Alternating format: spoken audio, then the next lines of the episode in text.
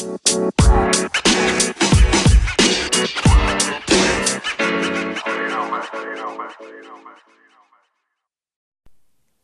und herzlich willkommen zu einer neuen Folge des Podcasts Caro auf Reisen. Einen wunderschönen guten Morgen, guten Tag oder guten Abend, wann auch immer ihr diese Podcast-Folge hört. Ich freue mich, dass ihr wieder eingeschaltet habt und mir diesmal bei der Folge zuhört, die sich darum dreht, ob Mexiko denn sicher ist. Ein kleiner Disclaimer vorab. Ich befinde mich gerade in einem Hostel. Falls ihr also nebenbei Geräusche von irgendwelchen Menschen hört, die Türen aufschieben, die Geschirr abwaschen, ähm, Ventilatoren oder sonst irgendwas, es tut mir sehr leid. Aber ich befinde mich gerade in der Küche, bin richtig zeitig aufgestanden, damit ich äh, die Sachen hier irgendwie noch erledigen kann, den Podcast aufnehmen kann. Denn den restlichen Tag über ist es hier im Coworking Space tatsächlich gar nicht so leise, wie man denkt. Von daher an dieser Stelle ein kleiner Disclaimer vorab, nur damit ihr Bescheid wisst.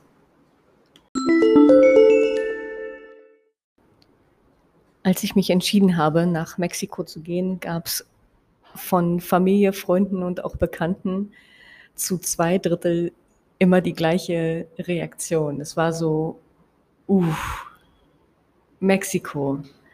Du weißt schon, dass das nicht Europa und nicht Türkei ist und ähm, dass das da schon unsicher ist.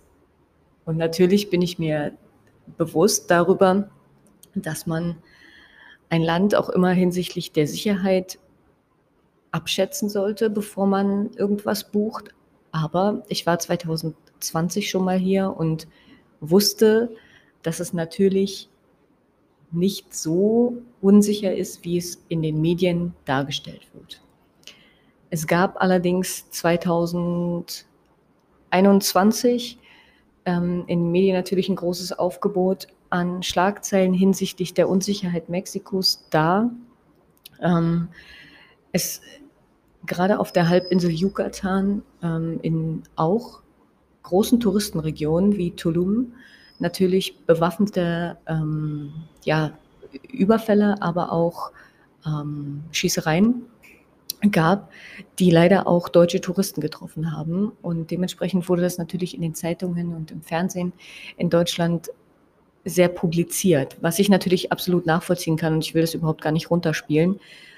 Ähm, aber das kann mir halt auch woanders passieren. Also das kann mir auch in Deutschland passieren. Und wenn ich mit der Reaktion oder mit, mit der Einstellung schon rangehe, dass mir was in dem Land passieren kann, wird mir definitiv irgendetwas passieren.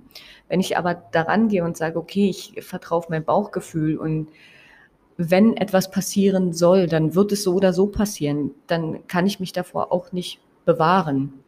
Und genau mit der Einstellung gehe ich da auch ran.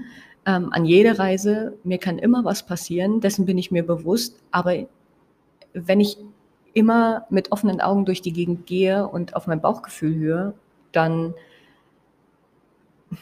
denke ich immer, wird mir so schnell nichts passieren. Und dementsprechend will ich euch einfach sagen, vertraut auf euer Bauchgefühl und lasst euch nicht davon abbringen, dass in den Medien immer so viel Negatives mitgeteilt wird. Denn genauso viel Positives werdet ihr aber auch erfahren. Das wird natürlich aber in den Medien nicht publiziert. Dementsprechend vertraut darauf, dass alles so kommen soll, wie es kommt und tretet die Reise an, wenn ihr Lust darauf habt. Weil nur ihr selber könnt eure eigenen Erfahrungen machen. Die wird euch niemand ja nehmen. So, ihr selber seid dafür verantwortlich, was ihr für Erfahrungen macht. Und natürlich würde ich jetzt als Alleinreisende nie abends irgendwie oder nachts alleine durch die Straßen gehen. Das würde mir nicht einfallen. So, das ist eine Sicherheitsmaßnahme, die ich für mich selber getroffen habe. Das muss aber jeder für sich alleine wissen. Sollte mir dann aber was passieren, würde ich mir tatsächlich ähm, ein Leben lang irgendwie Vorwürfe machen. Deswegen lasse ich das einfach und ja, umgehe diese Unsicherheit, dieses Risiko und sage mir selber, nö, das, alleine würde ich da jetzt abends nicht rausgehen. So. Und wie verhält sich sonst aber in Mexiko? Also, Ähm, ich kann jetzt sagen, dass ich mich lediglich an einer einzigen Stelle in Mexiko bisher, und ich reise tatsächlich aber nur auf der Halbinsel Yucatan, das muss ich vielleicht dazu sagen, ähm, dass ich mich nur in einer Stadt bisher etwas unwohl gefühlt habe und das war Merida. Merida ist aber auch eine Großstadt und die Region, in der ich dort gewohnt habe, war hinter den Märkten und tatsächlich jetzt nicht so die sicherste Region auf den ersten Blick. Also es war schon eher so, dass man da irgendwie so zwischen den Ghettos gewohnt hat. Und ähm, mein Apartment war sehr ruhig gelegen, war abgeschirmt, aber dennoch hatte ich so das Gefühl, dass wenn ich auf den Straßen laufe, egal ob tagsüber oder abends, ähm, kurz bevor es dunkel wurde, habe ich schon das Gefühl, dass es so ein bisschen unangenehm ist, so da durchzulaufen. Ähm, weil in die Region, wo ich dort gewohnt habe, haben sich nicht so viele Touristen hin verirrt, sondern eher die Einheimischen, was überhaupt gar nicht schlimm ist. Aber es war dann halt so, dass in der Straße, in der ich dort gewohnt habe, oder zwei Straßen weiter besser gesagt, mm, war halt so der Straßenstrich und ja, du hast dann halt schon morgens auch und abends dann schon gesehen, was so abläuft. Und ähm, auch abends, kurz bevor es dunkel wurde, wenn dann die Bars geöffnet haben und so und dann, keine Ahnung, es war schon etwas unangenehm, da zu beobachten, wie sich die Frauen ähm, ja dort tatsächlich prostituieren und so und war schon so, ja, das war etwas unangenehm. Auch die Drogendeals zu beobachten war jetzt nicht so angenehm tatsächlich, weil man immer weiß, da schwebt halt so ein bisschen Kriminalität mit. So und dessen war ich mir vorab bewusst, dass auch das passieren kann und dass ich auch das sehen kann, aber das hält mich jetzt nicht von meiner Reise ab. Aber das war so der einzige Punkt, wo ich mich unwohl, allerdings nicht unsicher gefühlt habe. War halt so ein bisschen ein beklemmenderes Bauchgefühl. Ich musste allerdings an dieser Straße vorbei, weil es keine andere Möglichkeit für mich gab und deswegen, ähm, ja, musste ich da halt tagtäglich vorbei. Ich würde, wenn ich jetzt reisen würde, Merida wahrscheinlich beim nächsten Mal auslassen, aber kann auch verstehen, wenn die Leute sagen, Merida ist wunderschön, weil genau auf der anderen Seite ähm, der Stadt ist es tatsächlich richtig, richtig schön und sieht auch wundervoll aus. Also da kann ich das absolut verstehen.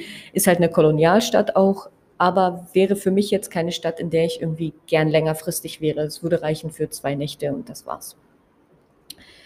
Ansonsten, ähm, als alleinreisende Frau hat man hier tatsächlich in Mexiko gar keine Probleme. Also alles ist super easy für Backpacker ausgerichtet. Also es gibt in den kleinsten Dörfern und Städten ähm, Hostels, alles ist easy peasy mit den Bussen und Kollektivos zu erreichen, die auch alle super sicher sind. Also gerade in den städtischen Bussen auch gibt es immer ähm, ein ja, Abteil für Frauen und für Kinder, was ich auch krass finde, weil das habe ich ja tatsächlich in der Türkei auch schon mal erlebt, dass Frauen dort eher ähm, im vorderen Bereich sitzen sollte und nicht neben den Männern, um sie vor ähm, ja, Touchereien oder sonst irgendwie was ähm, zu bewahren. Ja, also dementsprechend kann ich sagen, da kann man sich schon mal sicher fühlen. Als Backpacker sowieso ist man eigentlich relativ gut und sicher unterwegs. Wie gesagt, die ADO-Busse sind tipptopp. Man sollte halt nur, wenn man in Nachtbussen fährt, nicht unbedingt einschlafen. Also da kann es dann schon passieren, dass einem die Sachen irgendwie über dem Kopf geklaut werden. Ähm, dementsprechend sollte man, sollte man seine Sachen tatsächlich immer bei sich tragen. Und in den Hostels gibt es immer Schließfächer, was sehr, sehr gut ist. Da kann man seine Sachen dann natürlich verstauen und da ist man dann schon irgendwie relativ sicher. Ähm, in Privatzimmern sieht das manchmal ein bisschen anders aus, wenn man dann jetzt nicht unbedingt ein Hotel hat. Die Privatzimmer sehen oft ein bisschen schäbiger aus und sind manchmal nicht so gut ausgebaut, also so, dass man nur halb hohe Wände hat und dann, ja, sind es halt irgendwie noch zwei Meter, bis dann die Decke kommt. Also man könnte auch easy peasy irgendwie drüber steigen über die Wand und ja dann schon irgendwie die Sachen auch rausnehmen. Das war so ein Punkt, wo ich sage, das hatte für mich nichts mit Sicherheit zu tun. Und dementsprechend habe ich mich entschieden, während meiner Reise dann eher in Hostels zu schlafen als in Privatzimmern, auch wenn diese teilweise günstiger waren. Aber das ist für mich so ein Faktor, wo ich sage, das ist jetzt nicht unbedingt sicher. So. Und ja, dann kann ich meine Sachen da halt einfach nicht verstauen. Da muss ich halt alles irgendwie mitnehmen. Laptop, Kamera, allen Stuff, den ich da irgendwie habe. Und das will ich halt manchmal einfach nicht. Aber das musste ich halt machen, um ja, meine Sachen vor dem Diebstahl zu schützen. Ansonsten, wie gesagt, in Ado-Bussen oder auch in Karibe-Bussen oder sonst irgendwie was äh, fährt man sehr, sehr sicher. Man wählt zuvor immer seinen Sitzplatz aus. Kann man sowohl online machen als auch, ähm, wenn man direkt am Schalter bucht, dann wählt man halt seinen Sitzplatz aus. Das heißt, der ist einem immer gesichert. Hm, seine Sachen werden dann immer unten in das Gepäckfach gepackt und meinen Handrucksack nehme ich immer und packe den über mir in ja, dieses Fach, was man halt auch so in Zügen oder in Bussen sonst hat, in Reisebussen. Ja, und da muss ich tatsächlich sagen, die Ado-Busse und auch die Karibe-Busse sind sehr, sehr groß. Man hat irgendwie sehr bequeme Sitze, was ich so nicht aus Deutschland gewohnt bin. Also wir haben immer diese kleinen, engen Sitze, aber nö, hier, die haben richtig sowas wie Sessel fast. Da, da chillt man richtig drin und kann auch fast liegen. Also die sind wirklich sehr, sehr bequem. Und ähm, die Busfahrer fahren auch alle total sicher und werden ähm, teilweise tatsächlich nur, ich weiß nicht, ob das immer so ist, aber werden teilweise auch vorher auf Alkohol äh, getestet, ob sie vorher getrunken haben oder so, was ich sehr, sehr gut finde. Ähm, hinsichtlich Corona, wie sicher ist es da? Also es gibt an allen Bushaltestellen, soweit ich das bisher sehen konnte, immer PCR-Test und Antigen-Teststellen. Das heißt, man kann sich da auch easy peasy noch testen lassen und generell rundherum in den Städten findet man auch immer irgendwie so äh, Teststellen. Das heißt, wer das Gefühl hat, Corona zu haben oder Angst davor hat, das zu bekommen oder was weiß ich und sich regelmäßig testen lassen möchte, kann das gern machen. Da gibt es auf jeden Fall genügend Teststellen. Also da sollte man irgendwie gar keine Angst vor haben. Mm, und ansonsten, wie gesagt, das habe ich in der letzten Folge auch schon mal hinsichtlich Corona gesagt, Masken werden an bestimmten Orten getragen und äh, in den Bussen auf jeden Fall auch und in den Geschäften. Ja, das sind so die Sachen, die ich dazu sagen kann. Sicherheit ansonsten, wie gesagt, ich fühle mich sehr sicher. Ich kann nicht sagen, dass Mexiko unsicher ist. Ich kann es aber nur aus meiner Sicht sagen und ich kann es nur für die Yucatan-Halbinsel machen, wo ich mich bisher extremst sicher gefühlt habe und überhaupt gar keine Probleme hatte. Ähm, wie gesagt, die einzige Stadt, die so ein bisschen unwohler für mich war, war Merida. Aber ich gebe immer wieder gern den Tipp mit, vertraut auf euer Bauchgefühl. Das ist euer Kompass das ist das Gehirn des Körpers. So. Deswegen, das wird euch schon leiten. Und wie gesagt, geht kein Risiko ein, wo ihr keins eingehen müsst. Schützt euch lieber einmal selber mehr. So, geht nicht abends irgendwie raus, wenn es wenn es dunkel ist und ihr alleine seid. Macht das nicht. Geht nicht in eine Disco, lasst euch da nicht irgendwie großartig anquatschen und mitnehmen oder sonst irgendwie was macht kein Hitchhiking oder sonst irgendwie äh, solche Sachen, sondern achtet auf euch selber. Macht nur das, was ihr euch wirklich zutraut und dann seid ihr immer auf der sicheren Seite. So bin ich bisher sehr, sehr gut durch all die Länder gekommen und kann euch das einfach nur mit auf den Weg geben. Und wie immer an dieser Stelle kurz vor Schluss. Ein großes Dankeschön an euch und eure Mithilfe hinsichtlich der Bewertung des Podcastes oder auch hinsichtlich eurer lieben Nachrichten, die ich bekomme auf Instagram und auch auf Facebook. Ich freue mich immer, wenn ihr die Bilder liked, wenn ihr ein kleines Kommentar darunter schreibt, wenn ihr mir Feedback gebt. All diese ganzen Sachen, ja, betrachte ich nicht als selbstverständlich und ähm, freue mich immer extremst darüber. Vielen, vielen Dank. Also scheut euch nicht davor, mir auch gern immer eine kleine Rückmeldung dazu zu geben, was ihr hier hört, aber auch was ihr auf den Social-Media-Kanälen findet. Wer mich da noch nicht gefunden hat, kann das gerne tun. Auf Instagram und auf Facebook findet man mich unter Caro auf Reisen. Mein Blog, wo ihr immer noch mehr Informationen zu all den ganzen Städten und Orten erhaltet, aber auch Hostelempfehlungen, Kosten, Nutzen, dies, das, pipapo, ähm, findet ihr unter caroaufreisen.com.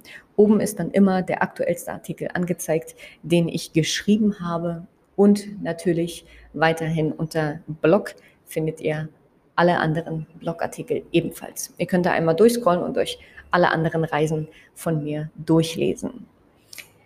An dieser Stelle auch, wenn ihr mich anderweitig unterstützen wollt, könnt ihr das immer gern tun. Denn ich habe sowohl einen Online-Shop als auch einen PayPal-Account, wo man mir gern Geld zukommen lassen kann. Im Online-Shop findet ihr ganz, ganz viele Designs, die ihr nutzen könnt zur Thematik Reisen und auch tanzen, denn ich liebe das.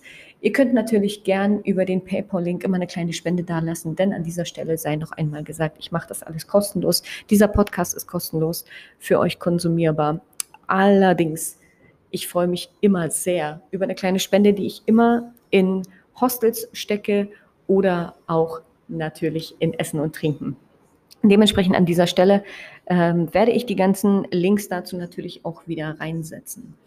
Ich freue mich immer, wenn ihr von euch hören lasst und ja, gemeinsam mit mir diesen Blog, diesen Podcast, was auch immer alles, all diese ganzen Social Media Sachen gemeinsam aufbaut. Von daher vielen, vielen Dank für all das, was ihr bisher getan habt. Und ich sende euch ganz, ganz liebe Grüße und freue mich auf die nächste Podcast-Folge mit euch. Bis dahin, liebe Grüße. Ciao, ciao.